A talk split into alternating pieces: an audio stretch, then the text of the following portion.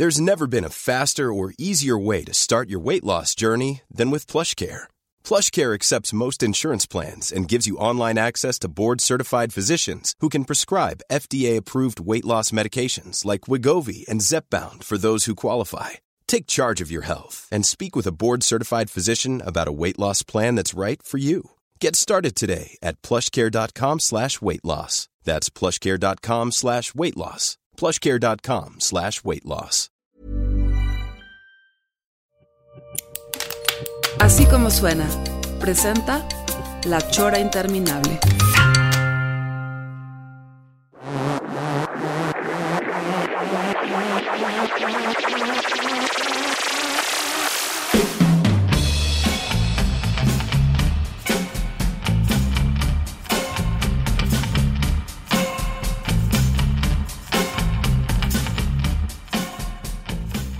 Estamos al aire.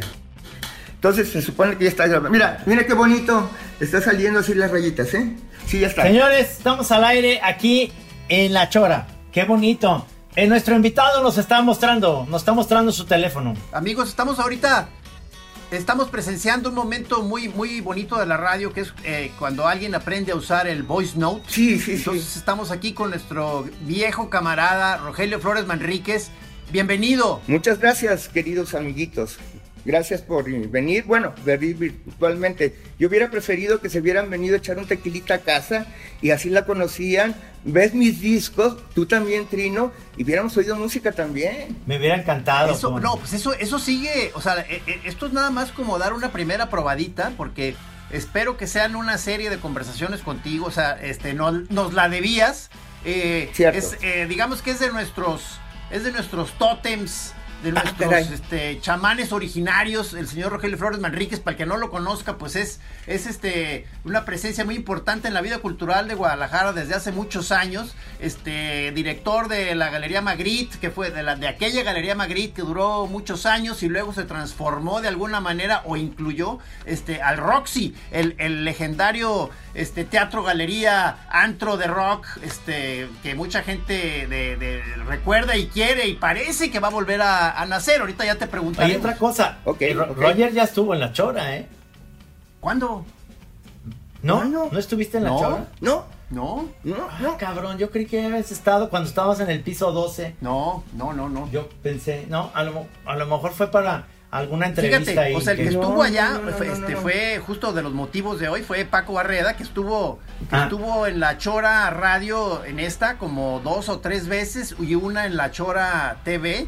Y este, que es nuestro gran camarada, este, fallecido, que ya pasó un año, Rogelio, o, El próximo 6 de junio.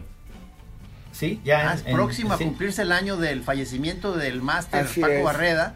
O sea, el Este, domingo. que, es. que era, este, era, era uno de los tantos, así como dicen eh, dúo dinámico el señor Camacho y yo, tú, tú eras un dúo dinámico con el señor Barreda, ¿no, Manríquez? De alguna manera, trabajamos juntos muchos años, viajamos mucho y no sé, compartimos muchas cosas, mucha música, por cierto. Sí. Y eh, Pues, ajá. yo íbamos, Fíjate que A ver. eh, yo me acuerdo en casa de Roger, de Roger Flowers allá en cerca de, de la Autónoma, Ah, claro. que por primera vez vi un concierto que se oía espectacular en televisión, Video, ¿verdad? que fue en video, Stop Making Sense. Sí, Ana, eh, fue, acuérdense que fue la emergencia de la beta y del VHS estéreo y que ya podías conectarlo a, te- a tu tele y podías oír, como ya es algo común, ¿no?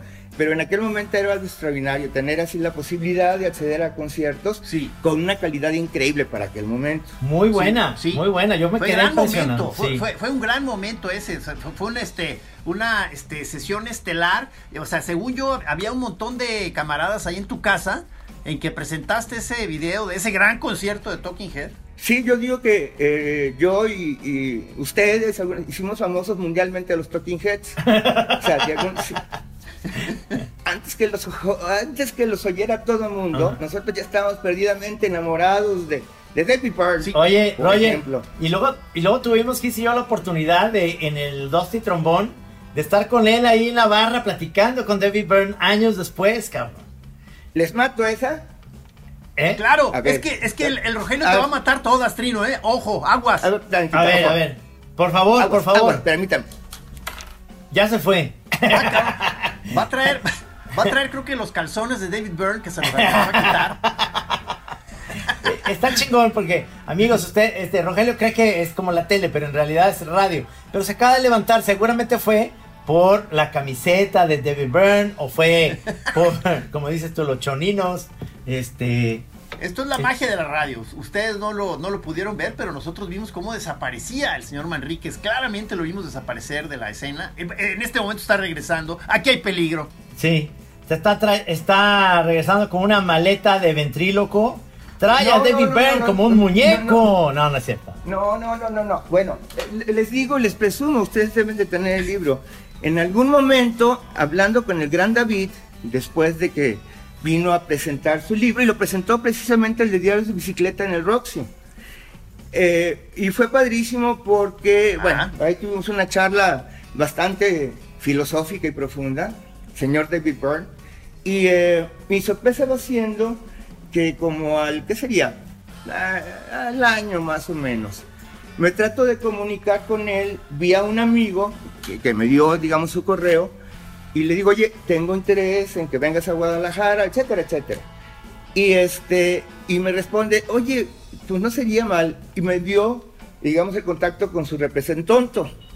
Pero ahí no termina la historia. Lo bonito de la historia es que me, me dice, ah, y se compra mi último libro, ahí te dediqué unas letritas. ¿Cómo?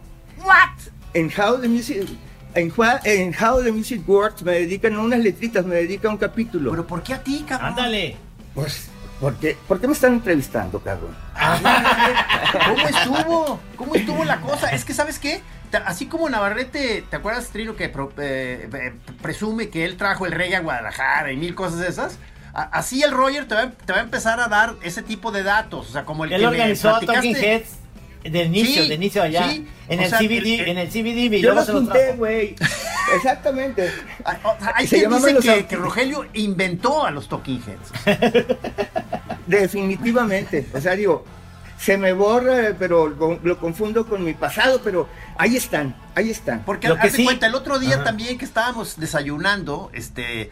Es- sacaste ahí la anécdota de que cuando vino, este, porque entre las, es que, es que tienes un montón de anécdotas buenas porque mucha raza pesada cayó al, al, al Roxy, cabrón, o sea, entre ellos Mano Negra con Manu Chao, que nos estabas comentando que incluso estuvo, ahí estuvo pernoctando, ahí mismo en el, en el Roxy, que tenía este un cuarto por ahí para visitas, ¿no? No, era la taquilla convertida en las noches en mi casa cuarto. Yo viví cinco años en el Roxy. Fue a mi casa. O sea, yo cuando empiezo con el Roxy, quemo las naves de todo y me voy ahí. Fue lo único que tenía. Y en la taquilla. A vivir en tu antro. a vivir ahí en el Roxy. Órale. Ahí, ahí. Y me aventé cinco añitos ahí. Bueno, por ahí pasaron muchas gentes. Sí, de Radiohead. Exacto. Entre ellos. Bueno, un chorro. Mira. Un chorro, Jim- un chorro. Pero es que me acuerdo que dijiste, perdón, es- o sea, dijiste que se- cuando vino a tocar Mano Negra, se quedó ahí como una semana. Sí, Este- de Manu Chao. Sí, y Eh, que sí. le mostraste muchas cosas. Entre No, otras, mira, la yo- canción de Sut Sut. Eh, Sí, no, haz de cuenta que, bueno, eran noches interminables de plática y de, eh, pues con su guitarrita, algunas rolas, pero lo más padre es que le empecé a poner música que me convertí así como en, en la gente que le iba a mostrar todo el mundo. Te voy a decir Eso. por qué. Eso. Eh, yo tenía recién adquirido el disco de Sut Sut. Entonces lo puse. Desde la primera canción noté que abrió los ojitos. Eso. Y, y Marihuana Boogie se volvió loco. Y me dijo, ¿sabes qué? Grábamela. Y le hice un cassette, un cassette con todo el soundtrack de la película. Eso no fue todo. Yo estaba muy clavado, Navarrito también me acuerdo, en el eh, ragamuffin, en el eh, dance hall, o sea, en esta mezcla hip hop reggae. Y este, entonces le puse, porque yo tenía colección sota, me acuerdo, de, de No, este pues, género. Y Es le, un legendario coleccionista, Roger. y le empiezo a poner la música y luego me dijo, grábame eso, ¿qué es? Y luego se- salió Señor Matanza. Interesante porque yo eh, reconocí algunos rasgos eh, de ciertas canciones que por ahí le mostré, porque también me dijo, grábame un cassette. Entonces se fue eh, del Roxy, eh, digo, con estos dos cassettes de mi parte. ¿Cuál va siendo mi sorpresa? Eh, lo voy a ver después con Radio Bemba y, eh, y había el concierto con Marihuana Boogie. Entonces, ah, Versión mira, Manu Chao. es mi versión Manu Chao, evidentemente. ¿Y tú qué decías? Yo se le enseñé. Yo lo- así brincaba en el estadio, nadie me pelaba, yo. yo.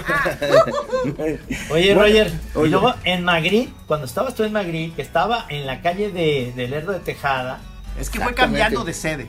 Así sí, es. pero en esa, ahí en el patio trasero, tú fuiste el primero que trajo a Guadalajara a las insólitas eh, imágenes de Aurora, Tal cual. que, que después fue Caifanes. Y Sí, luego señor. Jaguares. Sí, claro. ¿Cómo, sí, y luego. Jaguares. ¿Cómo fue ahí el conecte con, fue con Saúl, fue con, con quién? No, es una historia larga. Eh, mira, yo soy chilaqui, soy chilango. Ajá. Eh, digamos, yo me vengo, llego aquí a Guadalajara en el 80, pero yo cuando llego, eh, digamos, en los primeros años, mínimo una o dos veces al mes regresaba al DF por cuestiones familiares, pues porque allá era mi mundo, yo allá había estudiado, nacido, vivido, y entonces, pues, eh, parte nostalgia, parte que tenía cosas hacer- que hacer allá. Y, y fue así, o sea, eh, de una manera muy, eh, digamos, Rogelio Villarreal me invita al 9. No sé si recuerden ese El antro. bar. Sí, claro, el bar 9, el, bar, el antro que estaba en la zona rosa. Ajá. Ajá. Me dice el tocayo, vas a ir una banda padre. Ellos la habían programado, él y Mongo. Y era Mongo, claro. Mongo. Monero. Así Sí. es. Y este, y pues así fue. O sea, este, eh, bueno, hay muchas cosas. O sea, se Es me- que yo me acuerdo, o sea, se cuando, me- eh, eh, eh, no sé cuál fue la primera vez tú que viste a Roger, este, Trino, pero yo me acuerdo que, no, este, ¿te acuerdas Alejandro Vargas aquí? Ah, justo en alguna vez aquí, o en Radio DG, o algún lugar por acá, este, porque nos llevábamos con él, nos dijo, te voy a llevar, este, a que oigas música en la casa de un tipo bien locochón, que es Rogelio Flores Manríquez, que tiene una colección de jazz increíble y no sé qué, y, entonces, eh, y nos llevó, y ah, no, no me acuerdo si estaba ahí ya el Benito Zamora o no oyendo música, pero fue así la primera probada que, que- que tuve del señor Rogelio Flores, que luego se empezó a convertir en gran camarada y luego pues hasta en casi casi padrino porque fue, fue de las primeras expos que tuve y luego este nos me invitaste a exponer varias veces Trino y yo tuvimos varios eventos contigo en el en el Roxy expos y, y, y ahí y performance, eventos. un performance, recuerdo, muy, muy padre, donde espontáneamente se aventaban unos dibujitos y se iban pegando como en un especie de tendedero, no sé si recuerden. sí claro Sí. En la- y los, digamos, unos formatos grandísimos. Y pues sí, eh, fue un encuentro de, de, moneros y amoniar. Fue un, esto fue, hijo, mano, pues estamos hablando de hace 20 años más o menos de eso, pues. según yo hasta más porque, el- porque según yo el Roxy o sea, eh, eh, fue como del. ¿qué, qué es? El Roxy es que abarca del 90 al 96 o algo así. O, o- A ver, permítame un segundo, me están tocando porque insistentemente no tardo un segundo, permítame, por favor. sí, no sí, nos vamos a quedar Trino y yo platicando aquí viejas historias. Ah, Sí, exacto, exacto. Pero, Sí, ahí sí. voy. Es- eh, No, o sea, esta es- interrupción, amigos, acuérdense que a nosotros nos encanta porque le da, le da mucha humanidad al momento. Sí, sí, o sea, la chora interminable no pone pausa, sigue su, su curso. Estamos entrevistando a Rogelio. eh, es Rogelio Flores Manríquez, pero nosotros Sí, por- claro. no sé por qué le, le decíamos Ruguero Florituras Mandrake. ¿Te acuerdas cuando andábamos ya bien, bien pachecos? Y, y bueno, es que ahorita lo que la pregunta que, que quiero hacerle, que ya llegó, ya, Ya, se ya, ya, otra perdón, vez, perdón, aquí estoy, este, sí. es si el Rox, ¿tienes todavía que ver con el Roxy, Roger? No, ¿O ya no, no, no, no, no. Sigue, pues ya, eh, eh, eh, interesante, un amigo tomó ver, esta feta. Pero primero sitúanos, o sea, tu, tu época dorada, digamos, la del Roxy, yo estaba pensando 90, 96, pero no estoy seguro. Eh, yo creo que sí, fíjate. Hasta el 98. Bueno, Dorada es un decir. o sea, estuvo padre todo, digo, pero fue un sueño, fue un sueño que se convirtió en pesadilla. O sea, ¿Ah, sí? eh, uy, Master. Pues tuve la guerra constante del ayuntamiento. Me Ah, clausuraban. con cerrar y todo. eh, me me clausuraban cada tres meses y siempre con amenaza de clausura definitiva. Así viví, digamos, 17 años con la amenaza ahí latente del ayuntamiento. Administraciones entraban, administraciones salían y tenían los mismos, eh, digamos, los mismos sentimientos cariñosos hacia el Roxy, pues. Ajá. Entonces, este, pues era, es que- muy, era muy desgastante, mano, también. O sea, o sea, es que tu lugar, o sea, tu lugar que, que fue una maravilla, pero sí era, digamos, el clásico lugar que a la vista de las autoridades, se, pues sí se veía como un antro de perdición y la juventud descarriada, este, sexo, drogas y rock and roll, o sea, como nos Sí. gusta, pues. Sí, mira, ciertamente existía un enorme prejuicio de parte de las autoridades. Ellos pensaban que se hacían misas negras adentro, aquelarres, no sé. Misas negras. sí, sí. Órale. No, bueno, un día me llegó una señora de la arquidiócesis de Guadalajara junto con los inspectores del ayuntamiento. Eh, digo, ella no decía nada, pero venía juntito a él, porque traía un gafetote de este tamaño. Así eh, bueno, para no hacerles el cuento largo, ese día se presentaba un grupo que no asustaba ni a, su, ni a su abuelita, un pinche grupo fresa español que se llamaba Los Ángeles del Infierno. Ajá. No, pues me imagino que se escandalizó la ciudad. Porque Por el puro nombre. eh, bu- pues sí, me cerraron el Roxy ese día y no se pudo presentar a esa banda. Venían de España, imagínate.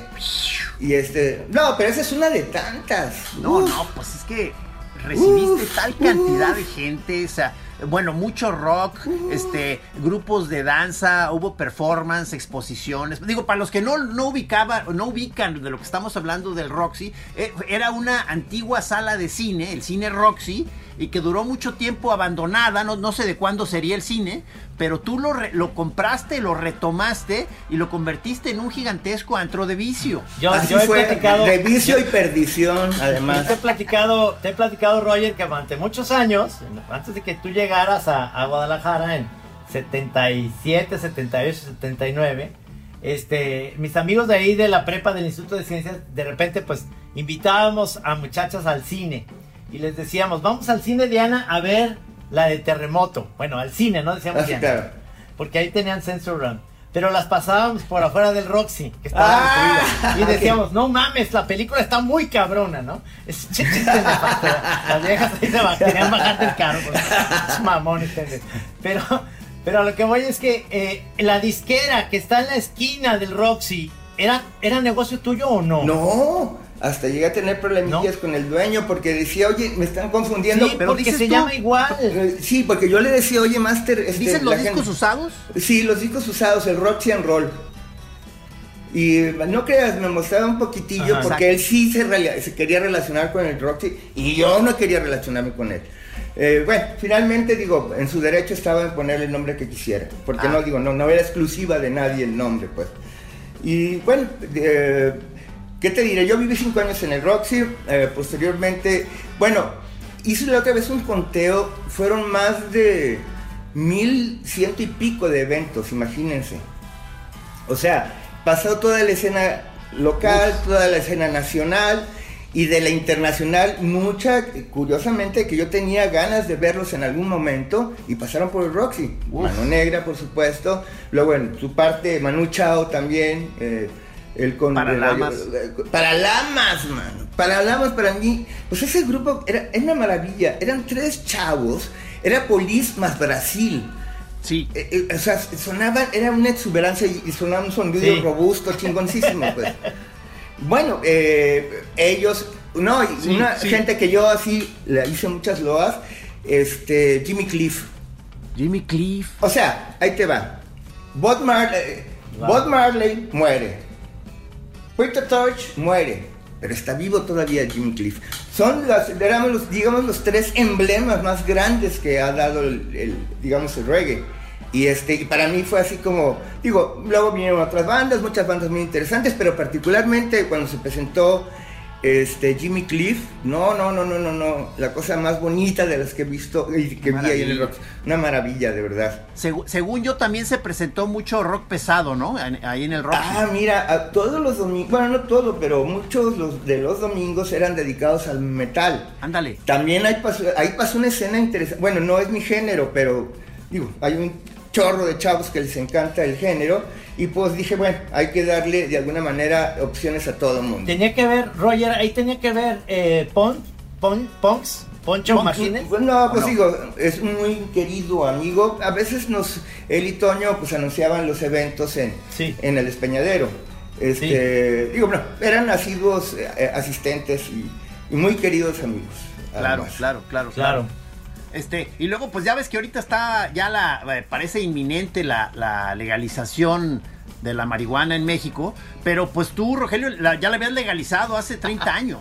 No, mira, eh, eh, como decía un amigo, no digo el nombre porque se va a enojar, dice, yo soy Pacheco de cuando daba vergüenza hacerlo.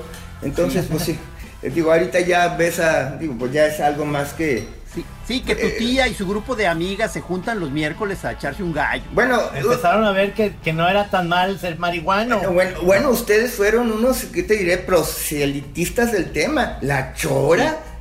Digo, por favor, son un homenaje. Sí, sí, sí, sí. Porque, porque Roger, tú que eres del DF, en Ciudad de México, bueno, del DF ya no se dice, en Ciudad de México, el choro es el rollo, Oye. es el cotorreo. Así Pero es. aquí en Jalisco la chora es la bacha que queda de la mota, ¿no? ¡Wow! No había notado la ambivalencia del término.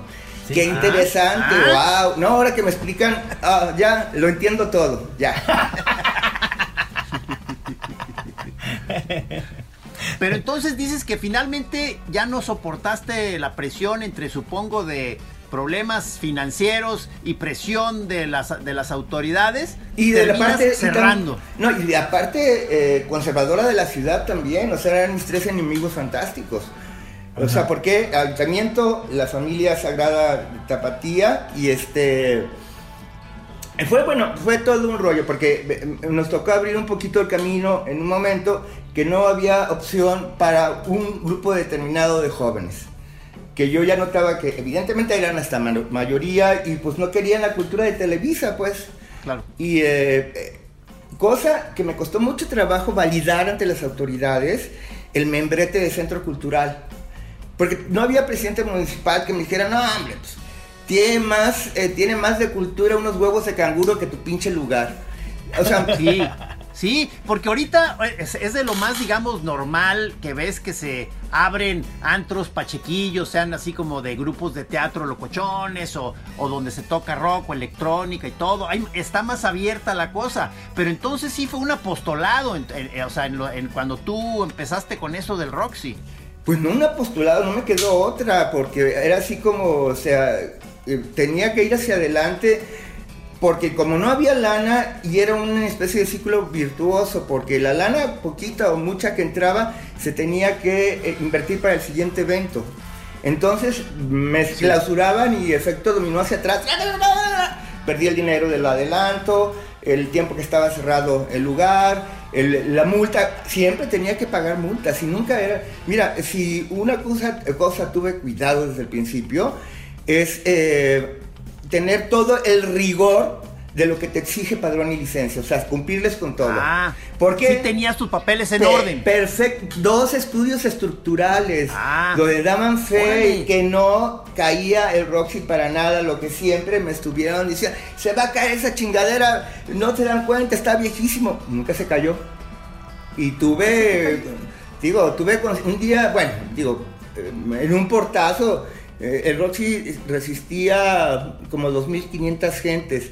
Después me bajé, o sea, yo me... Hay una guía que se llama es una guía de, de- arquitectura universal que más o menos te marca las capacidades de lugares eh, en cuanto a espacio, pues. Eh, un teatro, un cine, un lugar de, de gente parada. Y de acuerdo a esa guía, yo tenía derecho a 2.500 gentes, más o menos. Ajá. Le llevé ese argumento al ayuntamiento al principio, pues como que no, no me lo pudieron echar para abajo, pero después me sacaron una serie de, ahí de, pues no de reglamentos, sino de criterios ahí tontos, donde me reducen a 1650 gentes. Bueno, en un concierto, pues portazo y se Hiring for your small business? If you're not looking for professionals on LinkedIn, you're looking in the wrong place. That's like looking for your car keys in a fish tank. LinkedIn helps you hire professionals you can't find anywhere else, even those who aren't actively searching for a new job but might be open to the perfect role. In a given month, over 70% of LinkedIn users don't even visit other leading job sites. So start looking in the right place. With LinkedIn, you can hire professionals like a professional. Post your free job on linkedin.com/people slash people today. hablaron que serían unas 3.000 gentes, imagínense adentro. Wow. así como- Wow. a- a peñuscados. Y este, eh, Oye, pero portazo literalmente de que tumban la puerta. esa pinche puertota de acero, la El llega- cancel. cancel, lo, de- lo doblaron, imagínate la turba. No, eh, Lo que son las ganas de entrar, cabrón. imagínate en el concierto de Manu Chao, este, no, fue una batalla campal, ya estaba lleno el Roxy y, y yo creo que había más gente afuera, eh, afuera queriendo entrar que adentro. Eh, Bueno, sabes que yo en ese de, de- de mano negra, yo estaba en el segundo piso. O sea, eh, de- en el, digamos, es la parte como del balcón, ¿verdad? Del cine. Eh, sí. Este, y ahí yo estaba viendo en la parte ya de abajo, se, se armó el slam. Pues yo o sea, participé, yo, yo me metí al slam dos No veces. Ah, te animaste. Mi nombre, me acuerdo que me meto al slam y me pega alguien era Hugo Rodríguez. Ah, chingada, tas, tas, tas, tas, tas, tas. ¿Qué traes, Y me veo enfrente y veo a, Manu, coincidencia, así, y me extiende la mano y le doy la mano, creí que me iba a saludar y me jala y me sube al escenario. Estoy arriba, cabrón, de- a volteo y me avienta de regreso. Dije, no, Ay, hijo madre". de la chingada. nadie se abrió, o sea, me cacharon, pues. Ajá. Pues ahí empezó una dinámica, este rollo de stage diving que le llaman. Y ya en todos los conciertos lo había, era parte de la cultura de adentro, de- digamos, de, ciertos conciertos, de la dinámica esta de por el, un lado, en, menos enfrente del slam, y eh, los más prendidos hasta enfrente. Había veces que, eh, digamos, lo tolerábamos a tal grado que había gente de seguridad ayudando a los chavos a subirse y que se aventaran. Pero fue una práctica que nos la prohibió después el, el ayuntamiento. Digo, eh, no es que era en todos los conciertos, en algunos, sobre todo en los más bravos. Ajá, ajá. Sí. Y este, ah, bueno, había músicos que no permitían que te les acercaras medio metro antes del stage. Y había otros no, que les gustaba así como integrarse más a, a- a la banda, tenerlos más, más cerquita, ¿no?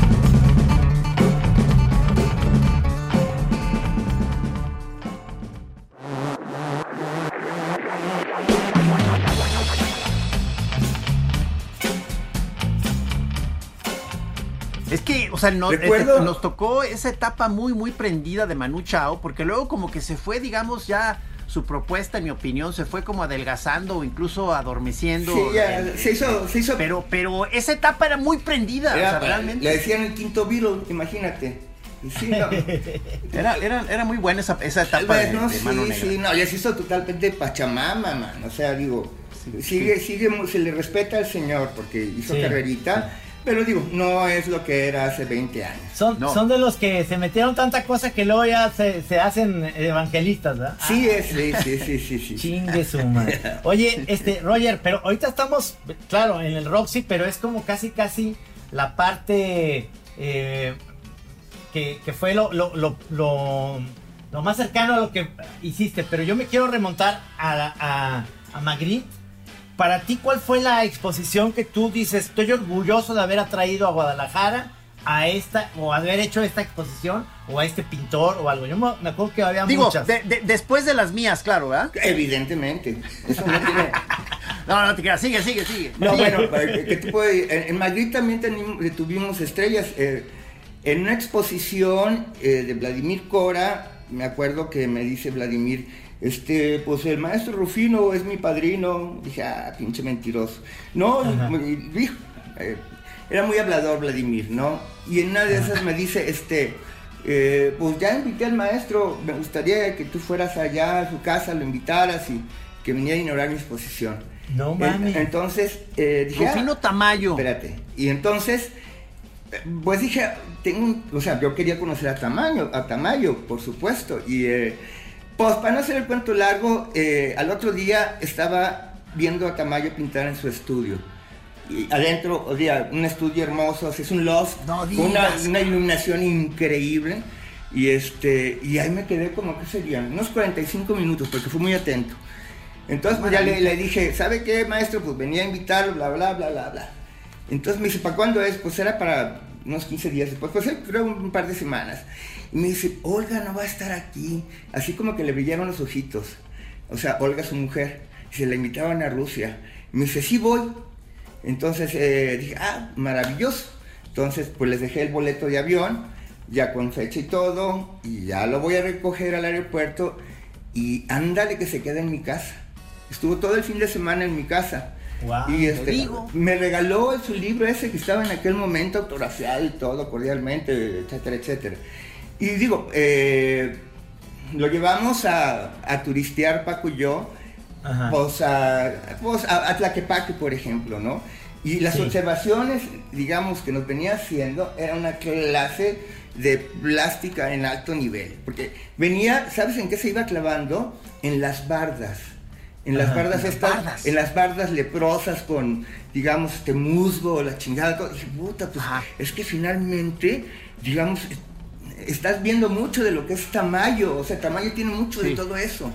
Y este, sí. y digo, eh, me llamó mucho la atención porque se paraba y nos señalaba, vean esto, bla, bla, decía. Bueno, yo también después me empecé a clavar un poco más en, digamos, fue, pues era un maestro, o sea, era sumamente extrovertido a lo que se piensa Ah, sí. y, y un poquito apagado de sí mismo, pues, o sea, porque todo el tiempo te estaba hablando de sus logros, ¿no? Que en Rusia me nombraron no sé qué, que tengo la medalla de quién sabe qué de Francia, digo, padrísimo. Hasta que ya le decías, ¡ya, cállese!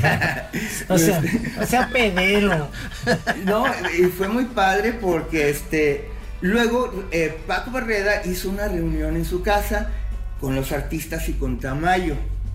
Y este, no, pues gran reunión. O sea, eh, pues música Paquito Barreda, desde los Rolling Stones hasta los Virotes. Oyendo así, y estuvo súper contentísimo. Al otro día fuimos a comer, eh, me acuerdo- no, fuimos a cenar al Piaf. No sé si recuerdan el Piaf ese restaurancito que estaba ahí eh, en, ¿en dónde era? Eh, sí, en la calle Marsella, en claro. Marsella. Mm. Y ahí juntamos un grupo de amiguísimos, pues digo, Qué gente que lo, que, eh, que lo quería conocer. Bueno, eh, eh, digamos, el, el relato venía porque tuvimos oportunidad de tener a Rufino Tamayo en la galería. Y de la galería pasaron muchas gentes y la exposición, bueno, yo creo que todos fueron padres de alguna manera, ¿no? Muchas gentes, tú- por ejemplo, tú, Gis, tú también expusiste, Trino. Recuerdo unos monitos muy padres chiquititos, o sea, unos Sí, cuadritos sí. chiquititos. Sí, sí, por supuesto.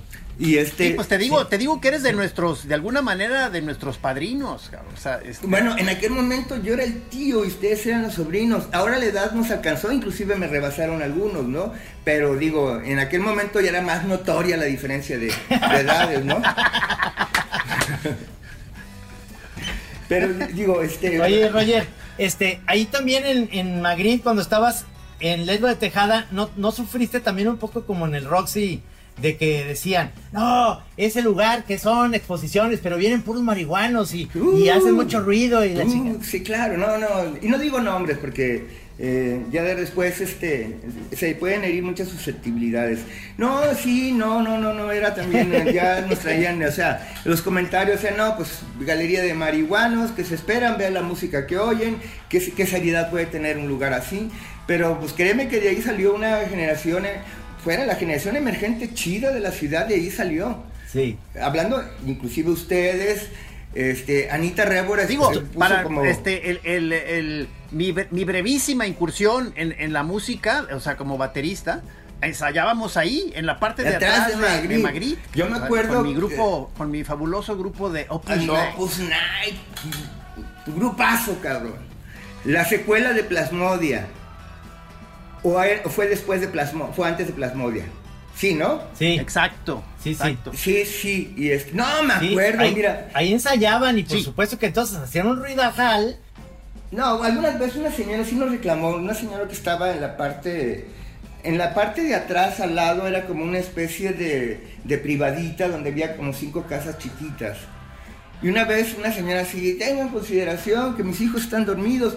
dije, ay güey, pues este, pues sí, tiene razón. Pero ya estaba terminando una exposición, digo, ya le bajamos. Y no- Pero a, partir de ahí, digo, al contrario, eh, fue muy padre porque fue un espacio que empezó, empezamos a congregar mucha gente.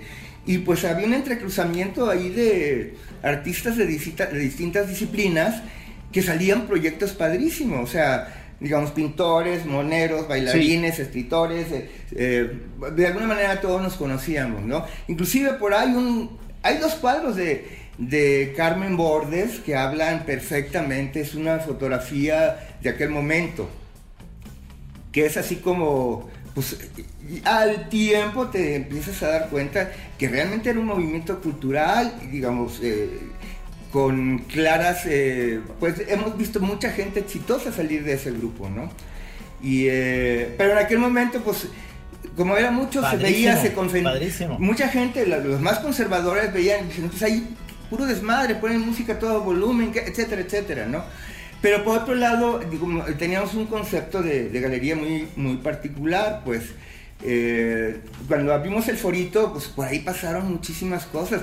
Tuvimos un evento eh, que se llamó este, Talking Heads y Danza Contemporánea, me acuerdo. Y así era un grupo de tres bailarines, básicamente con la música de los Heads. Eh, bueno, hubo una serie de presentaciones de teatro de cámara, porque era un forito que, era uno y medio por dos metros, era muy chiquitito. Pero también siento que fue medio mi propedéutico para el Roxy, porque allí fue donde continuamente empezamos a hacer, eh, yo encargarme de esa parte musical que me, pues me gustaba mucho. Bueno, fue una generación que estábamos muy metidos también en la música, pues que nos gustaba la música y fue un momento donde estaba saliendo música muy padre también, ¿no? Que eso era padre en Magritte porque estábamos muy atentos de lo o sea, como te digo, eh, eh, cuando, cuando, te, cuando te conocí fue, fue porque me invitaron a que te ubicara como coleccionista. Este, que, que me imagino que has atravesado género y medio, ¿no? O sea, cuando ahí este, te conocí me decían que eras especialista en jazz, pero has atravesado todo. Y, y, regresé en un programa de jazz ahora otra vez los jueves a las 10 de la noche en Radio Universidad. Se llama Esto no es jazz. ¿Ahora? Sí. ¿Dónde? ¿Dónde? Eh, ¿Dónde, Roger? Para que te oigan los choreros. 104.3 Radio Universidad de Guadalajara, eh, jueves a las 10 de la noche. Pero es toda una barra de... Bien, están bien gentes bien interesantes. Está en un es de lunes a jueves. Eh, el viernes se lo dejamos a Ponchito todavía con el españadero porque ya es institucional. Pero toda esa barra, digamos, eh, de lunes a jueves, está Mónica Soloaga, está eh, Gil Cervantes, está Guillermo Dávalos y un servidor. Cada uno nos tocó un día, a mí me tocó el jueves. Óiganlo, estoy poniendo música que algunas reconocerán, algunas van a tratar de seguir el camino, van a ver. Pues digo, oye, pero a ver, ah, eh, ¿sigues tú eh, coleccionando? O sea, ¿tienes, tienes todavía, eh, me imagino, tus viniles, tus CDs? este, ahorita, ¿con qué sigues? Lo que ha quedado, lo que quedó, el remanente que me quedó. Míralo, ahí están, los estamos viendo. Viniles.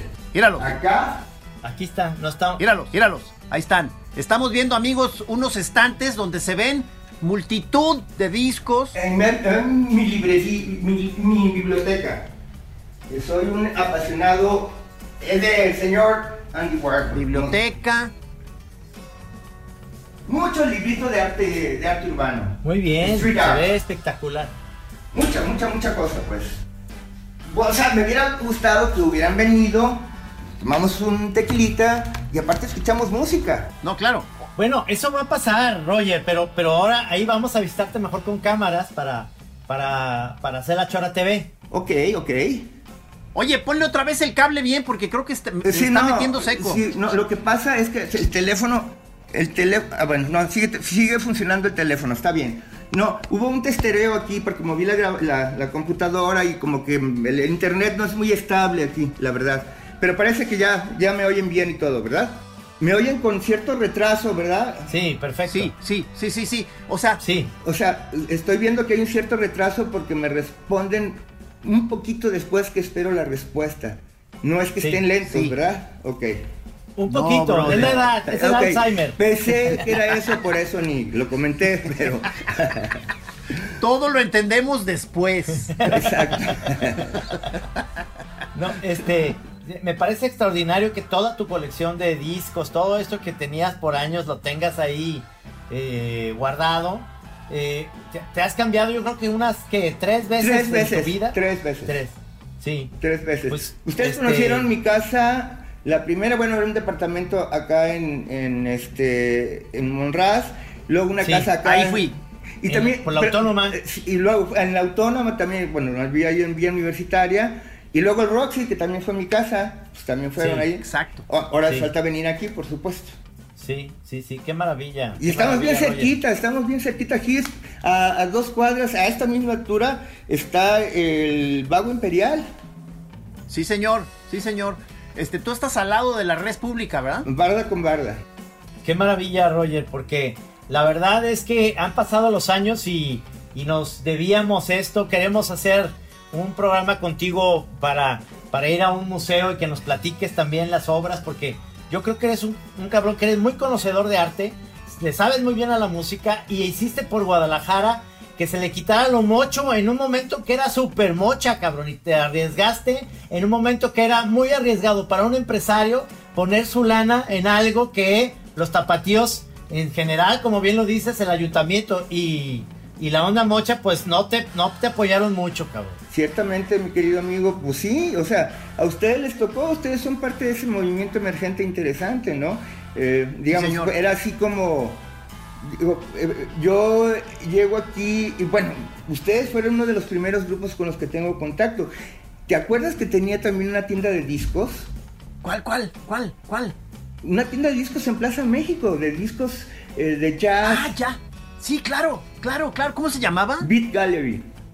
Exacto. Big Gallery. Exacto. Ah, cuando todavía era bien chido ir a rolar y encontrar discos ahí. por- Efectivamente. ¿qué- o sea, ¿qué tal de triste? ¿Cómo se ha ido perdiendo esa costumbre? No, Roger? para mí era emocionante cuando me llegaban los discos a la tienda. Algunos eran para mi colección particular. Los abría y desde el olorcito, ¿se acuerdan qué rico olía? Sí, Eh, a, a un plástico a limón, lima limón. Así, yo. exacto, exacto. Digo, qué momento tan maravilloso aquel. O sea, Ro- Rogelio, el clásico dueño de tienda de discos tan clavado que de pronto, eh, no, ese, este no se lo puedo vender porque esto es de mi colección. Así, tal cual me pasó varias veces. Como los varias juguetes del veces, de tío, verdad, del ¿eh? tío Gamboín, que esos nomás los, los tengo yo, no los puedo vender. Bueno, y lo que Ah, bueno. hacía, digamos, en un, pues en, de alguna manera, de forma de cortesía, se los grababa en un cassette. O sea, cuando llegaba un solo disco que me interesaba y que no podía o no quería venderlo, pues hacía esto, ¿no?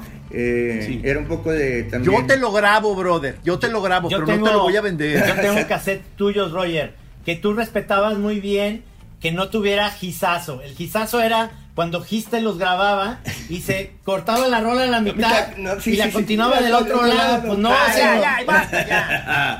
bueno, ya compusiste esa situación, ya digamos, ya todo streaming, ya todo es así, tienes una facilidad de hacer cosas eh, ahí en la computadora, que digo, padrísimo, ¿no? O sea, por ejemplo, esta cuestión de poner, poder tener acceso por estas plataformas, digamos, Spotify o Apple Music, ¿no se les hace increíble? O sea, la cantidad de música que ya tenemos acceso. Sí, y que increíble. dices, eh, dices, híjole, man. Lástima que se está perdiendo. o Ya son plataformas, ya los discos no existen. Entonces, esa cultura también se va a empezar. Bueno, yo en lo particular, o sea, de al menos tener el disquito, o sea, tener el, el, el objeto, pues. Sí. Y ya no, digo, ahora desgraciadamente Claro. tengo qué comprar. eh, porque algunas cosas, curiosamente, ya no las están sacando ni en vinil y mucho menos ni en compacto. Entonces, pues tengo que comprarlas así como te las venden eh, para que las metas nada más a tu computadora. Entonces ya digo, ya no es lo mismo. Y es No. triste, mira, eh, yo tengo la buena costumbre de un mes al año pasármela en Nueva York. Ah, me acuerdo, Y cabrón. digamos, bueno, este, parte siempre de ese viaje es música. O sea, es escuchar conciertos, ir a antritos, pero eh, eh, básicamente de comprar discos. Y hasta la fecha. Sí. Y es triste porque recuerdo en Nueva York había una que era un edificio de ocho pisos, de Virgin Records, así era. Sí. Espectacular, eran pisos y No, pisos hombre, de... un palacio. Era, un- eh, no, era el Nirvana. Sí, Y, sí. luego, bueno, y, y luego también Tower Records. Sí. Y que también, ¡wow! Ahora quedan cinco tienditas de compactos en todo Nueva York perdidas por ahí. O sea, digamos, No puede ser. en el Village hay dos, eh, por Midtown, ahí en un edificio en el piso eh, cuarenta y tantos, un departamento chiquitito con un chorro de, de loquitos ahí viendo discos de jazz, por ejemplo. Sí, Y ya, Los últimos loquitos. ya, pero ya no hay, digo, aquí ya vete a Mix Up y demás, ve la oferta que hay en música. Horrible. No, no, no, es muy triste. Ya es una, ya es farmacia. Más Aquí bien ya es farmacia, juguetes, cabrón. Ya, claro, claro, cosas. claro, sí, sí. Es sí. que, es que te voy a decir, eh, ahí te va mi, mi, mi idea, es que está chavito y lo que quiere es ir a, en Nueva York o en Estados Unidos es o Toys R Us o en Nueva York Schwartz a ver juguetes. Vas creciendo y era Virgin Records, Tower Records o tiendas así que eran especialistas, Amoeba Records en San Francisco y la chingada. Ahorita para nosotros es ir a un dispensario de mota. Ahí es donde quieres estar. Porque están muy bien presentados, ¿no? ok.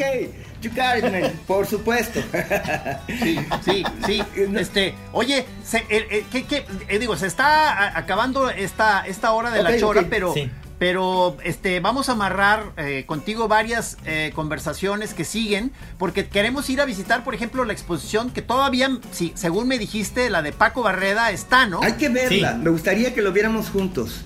Sí. Sí. hay muchos Eso va a momentos ser ahí. para Chora TV. Hay, hay una serie de fotografías que ustedes van a reconocer algunos momentos. Está padre. Es una, creo que Verónica López hizo una muy, muy, muy buena eh, curación. Eh, Pues una extraordinaria gestora cultural. Vale la pena que vean la expo.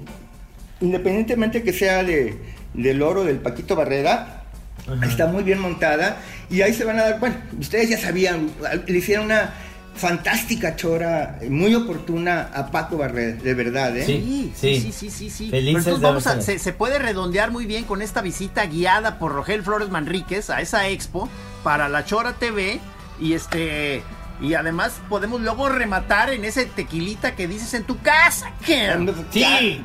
Ya Sí, señor. cabrón. Sí, señor. Ok, ok, Ok. maestro, muchísimas gracias. No, gracias, Gracias, oye, qué gusto verlos, aunque sea a través de la pantalla. Ya nos vamos a ver Pero ahora sí ya, ahora sí ya nos podemos saludar al ratito. Qué buena Sí. onda, qué buena onda. Ok, ok, muchachos, padrísimo, un placer, como siempre. Choreros, saludos. Nos vemos el próximo jueves, maestros. Gracias. Les voy a, les voy a levantar el rating bien cabrón, se van a dar cuenta, ¿eh?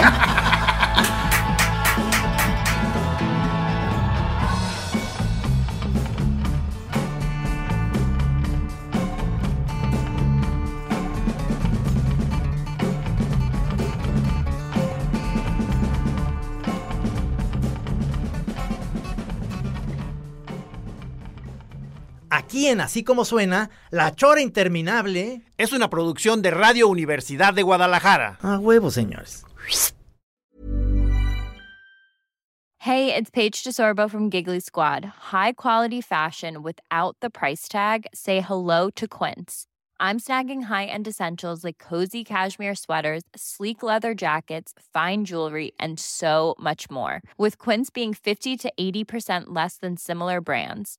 And they partner with factories that prioritize safe, ethical, and responsible manufacturing. I love that. Luxury quality within reach. Go to quince.com slash style to get free shipping and 365 day returns on your next order. Quince.com slash style.